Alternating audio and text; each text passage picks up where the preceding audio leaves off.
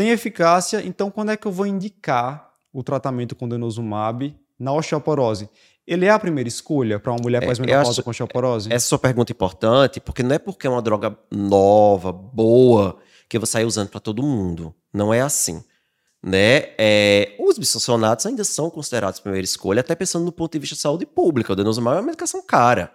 Né? E mesmo, ah, mas o paciente tem condições de comprar. Não quer dizer que de cara eu já tenha a obrigação de fazer o denosumab.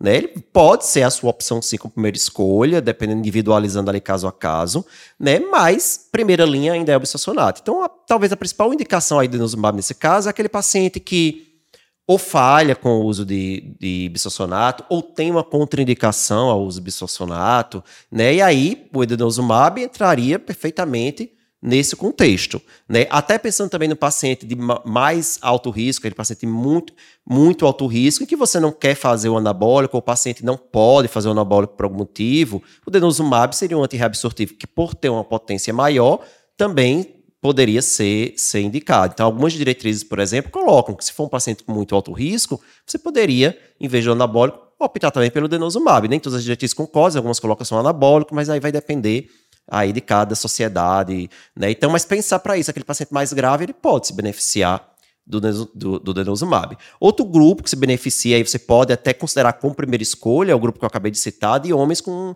que fazem baixa massa óssea ou osteoporose por privação androgênica né, do, do, do câncer de próstata, como tratamento do câncer de próstata. Então, essa osteoporose nessa situação pode ser ali, aí sim, você pensar a primeira linha, fazer o denosumab. Outra indicação também, paciente com osteoporose induzida por glicorticoide, a gente tem estudo com denosumab, né? Na verdade, você pode usar bisfosfonato, você pode usar teriparatida, né, que é um anabólico, você pode também fazer o denosumab nesse caso. Mas eu acho que a grande mensagem é, não é porque é uma droga nova, cara, que ela é a primeira escolha em todo mundo, né? Vamos ter aí cuidado. Até certo? porque ela tem algumas particularidades que a gente vai que a discutir gente vai discutir, já. não é assim, né? Então, coisa mais simples do mundo. É, outro paciente, esse outro perfil de paciente que eu acho que o denosumab tá, tá bem pensado, bem, bem indicado, é aquele paciente já muito idoso, né? Com um tempo de vida já menor, um paciente ou paciente é, idoso com muitas comorbidades, que você pode ali iniciar o denosumab e manter até o final da vida dele. Né? Porque a gente sabe que é, o denosumab, o- a gente acabou de falar, o Freedom durou 10 anos.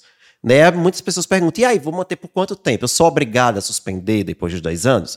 Veja, a gente não tem o estudo mostrando segurança depois de 10 anos, mas a tendência é passar um pouco disso.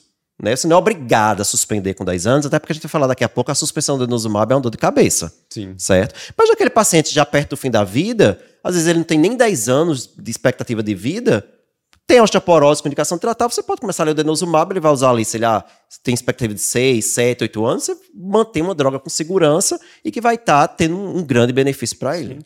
Lembrar que ele, quando comparado ao bisfosfonato, é bem mais caro. Isso. Então, saber indicar, saber escolher o perfil correto do paciente. No meu caso, minhas pacientes com denosumab são pacientes que não toleraram bisfosfonato e tem um também que tinha má adesão, esquecia, mesmo às vezes no Hum, mensal esquecia, então tá lá o subcutâneo. É, e você tem que individualizar. Às vezes o paciente diz, eu não quero tomar essa medicação toda semana. Eu não quero. E aí você, não, então ó, tem essa opção aqui de seis em seis meses, embora tenha o ácido olendrônico, que é uma vez por ano. Pensar por esse lado aí seria até a frequência menor. Então também o, o- o conversar isso, é, é mostrar as opções para o paciente e ver o que ele ali vai escolher. Às vezes você pode também, junto com ele, decidir fazer o denosumab. Não tem assim uma regra, uma receita de bolo. O que, o que eu acho importante é isso. Não, é- não é a primeira escolha todo mundo vai estar usando denosumab para todo mundo. Certo.